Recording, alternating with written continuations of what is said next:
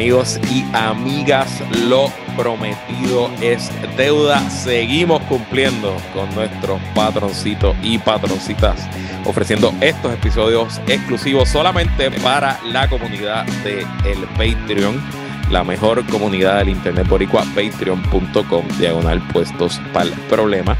Y a finales de este mes, el último domingo de octubre, si no me equivoco, es el 28 de octubre, se celebra la. El 29, ahí está. 30 de octubre.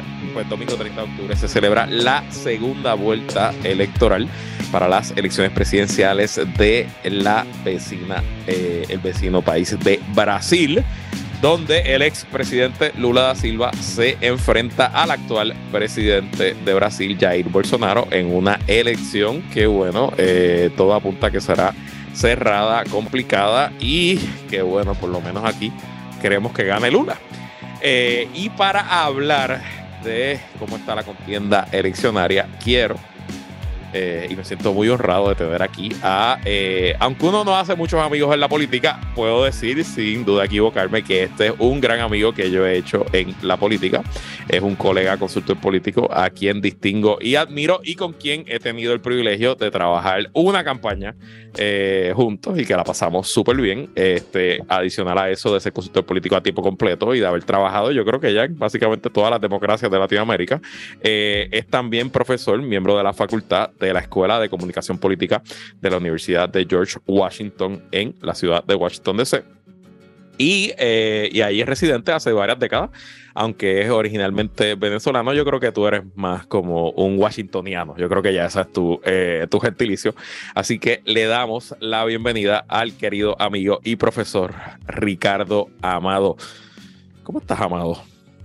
Bien, hermano, qué alegría saludarte a ti y a toda tu comunidad bueno, con un tema tan, tan como es Brasil, donde, bueno, yo aspiro que hablemos de, muchos matices, ¿verdad? Tenemos que hablar del tema cultural, del tema de la lucha de clases, del tema religioso, ¿Mm? del tema, o sea, voy lanzando así como desesperado algunas de las cosas que quiero que hablemos, el tema de la fake news, el tema de, de, de, de qué o sea, entender a Lula e, es, relativamente sencillo. Entender a Bolsonaro requiere un ejercicio de quiénes son los bolsonaristas, ¿verdad?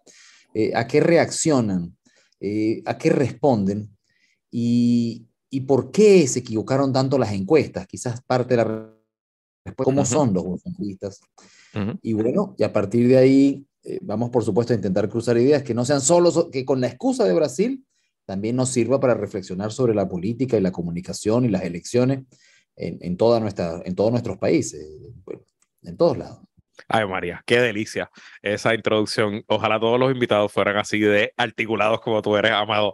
Ok, yo quiero comenzar ah, para que el público un poco te conozca. Yo, tú y yo nos conocemos desde el 2014, si no me equivoco. Nos conocimos en una convención de la Asociación Internacional de Consultores Políticos en, eh, ¿en dónde fue esto? ¿En Antigua fue? en Antigua. En Antigua, correcto. Eh, allí eh, tú diste una presentación de tu trabajo para el entonces presidente de Ecuador, Correa, que trabajaste en la campaña para la reelección. Y me acuerdo como si fuera hoy que básicamente esa campaña, Correa cuando gana la, la presidencia por primera vez en Ecuador, gana sin la legislatura, no, no controlaba el, el, poder legislativo. Y recuerdo que eh, pues esa campaña de la reelección no solo era reelegir al presidente, sino era dame el equipo completo, ayúdame a ganar con mi legislatura, etcétera. Y recuerdo que hiciste un jingle súper pegajoso y era algo como vota uno, vota dos, vota tres. Eh, y desde ese momento yo dije, yo tengo que ser amigo del profesor Ricardo Amado.